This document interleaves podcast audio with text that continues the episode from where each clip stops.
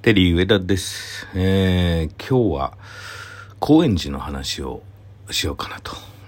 高円寺、まあ、中央線のね、高円寺駅。えー、丸の内線の新高円寺駅ね、最寄りの駅は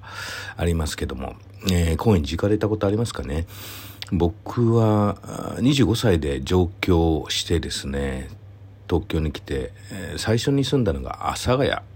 ったんですね。高円寺の隣ですよ。まあ歩いてもね、自転車でも行けるような距離でしたけど、そこで東京で最初に、えー働いた会社がですね、高円寺にあったんですよ。えー高円寺、ブラブラ高円寺のね、駅を、駅からまあ、あのー通りを歩いてたらですね、電、電信、電柱柱、うん、電柱に張り紙してあったんですね。えー、レコード会社のスタッフ募集ということで、えーまあ、社員募集ということでね、ディレクター募集、まあ、あ A&R っていうね、職種があって、えーアーティストレパートリーって、えー言うんですけど、まあ、簡単に言うと、あるレーベルからこう CD なんかをね、契約、音源を契約して、それを日本版を出して、解説書つけて、えー流通させると。えーね、HMV とか、うん、タワレコとかにね、えー販売してるような、こう、CD を作っていくと。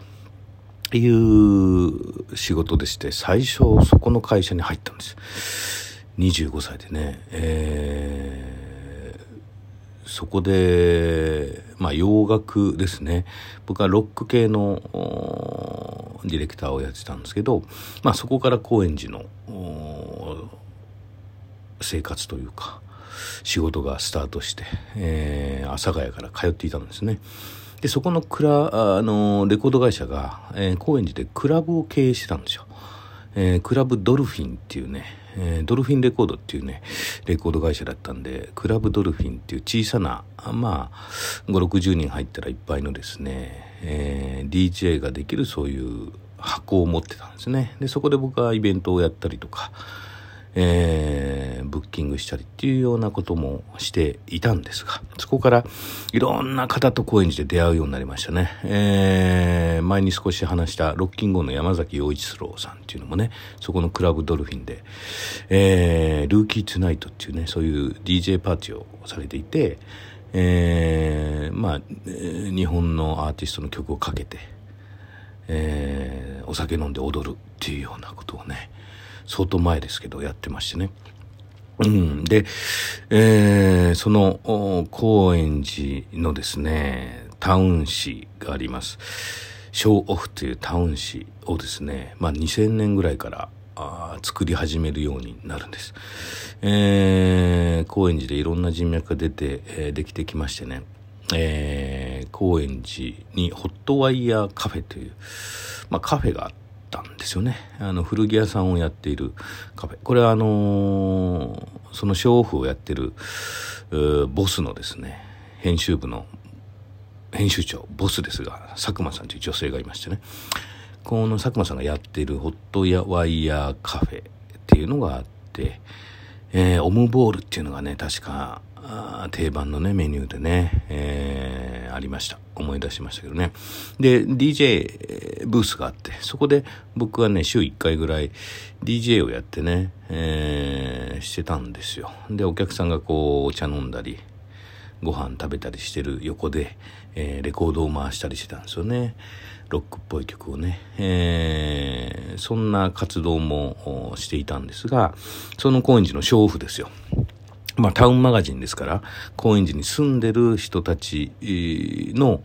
インタビューをするんですが、まあ有名人が多いわけですよね。えーもう20年やってますから、いろんな人をインタビューしました。三浦淳さんとかね、安西はじめさん、牧田スポーツさん、ね、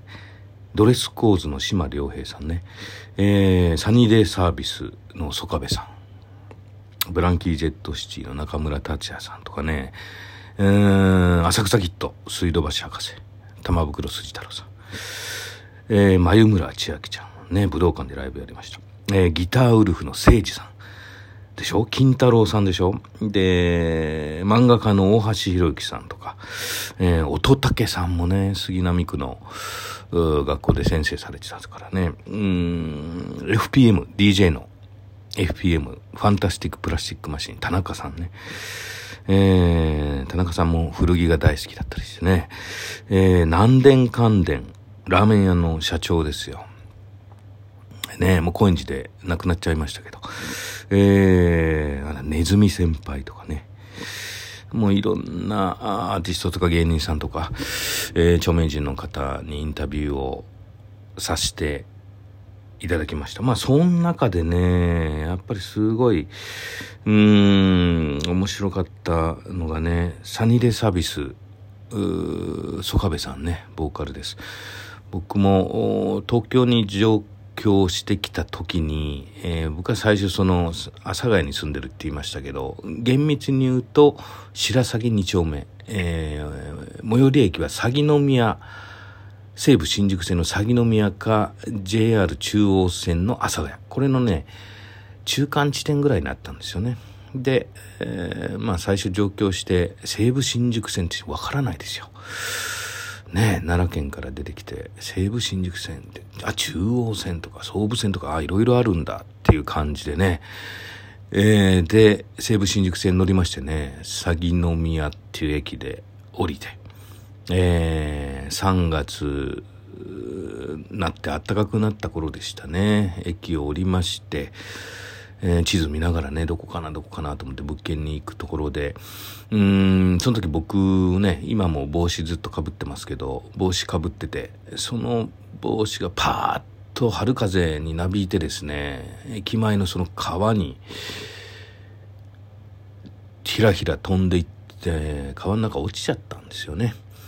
うん。で、その時ね、ウォークマンでサニーデイサービスの東京っていうアルバムをね、ずっと聴いてました。うん、そういう思い出があって、まあその当時、くるりとかね、えー、中村和義とかね、まあそんなアーティストが旬でしたから、えー、聞きながら、来たっていうのが状況物語なんですが、そのサニーデイサービスの曽我部さん、ショーオフでもインタビューする機会がありました。僕は本当、これ嬉しかったですね。で、僕、曽我部さんと同い年、今年も50っていう年で、えー、曽我部さんが、ちょうどそのサニーレスサービスやりながら自分のレコード会社を立ててで自分でマネジメントをして、えー、自分で音源作ってリリースしていくっていう、うまあ、個人事務所にされたんですよね。えー、っていうことになってすぐぐらいのインタビューでしたね確かね。で、その時にいろいろ高円寺の思い出とかですね、その僕が好きだったアルバム、東京の頃の、バッと売れ始めた頃の話を聞いたんですよね。でその頃すごかったんじゃないですか、どうですか？えー、音楽雑誌でね、取材されたり、えー、で、ロッキンオンジャパンでもインタビューとかありましたよね、なんて、懐かしい話をしていたんですが、まあ驚きましたよ。実際は売れてたと言ってもですね、その渋谷のロッキンオンの会社にインタビューに電車に乗っていくと。その電車賃がなかったので、ダイナソージュニアの CD を売って、小銭にして渋谷まで行きましたっていうことを曽我部さんは言っててですね。ええー、めちゃめちゃ売れてたと思ったけど、そんな感じなのと。まあ当時なんか、あのー、山崎パンかどっかでバイトしてたみたいな話もね、言われてたし、あ、ミュージシャンってそんな売れてるように見えてそんなもんなのと言ってちょっと驚いたインタビューだったんですけどね。まあそんなぶっちゃけな話もね、結構その、タウンマガジン、娼婦に書かせてもらいました。まあ、あとはですね、乙武さんですよ。乙武さんも杉並のね、中学校で、えー、教師をされてる時期があって、で、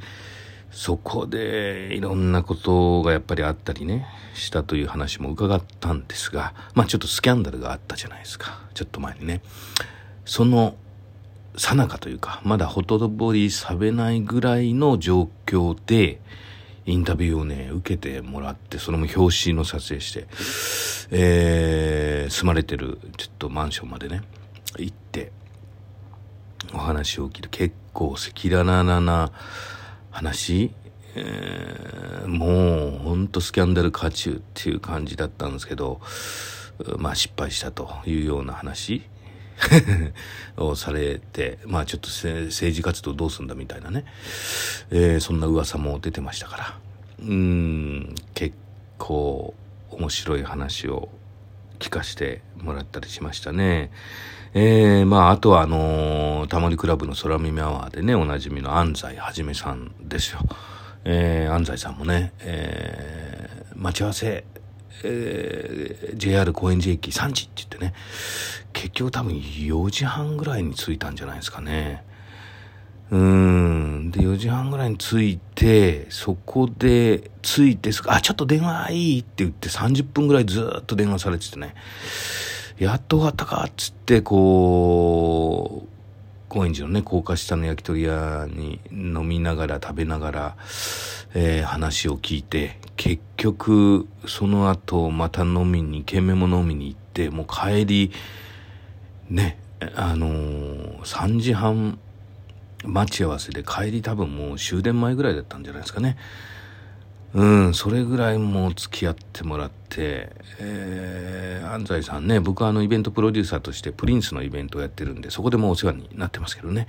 えー、まあそんな思い出がたくさん詰まった高円寺のお話でございました。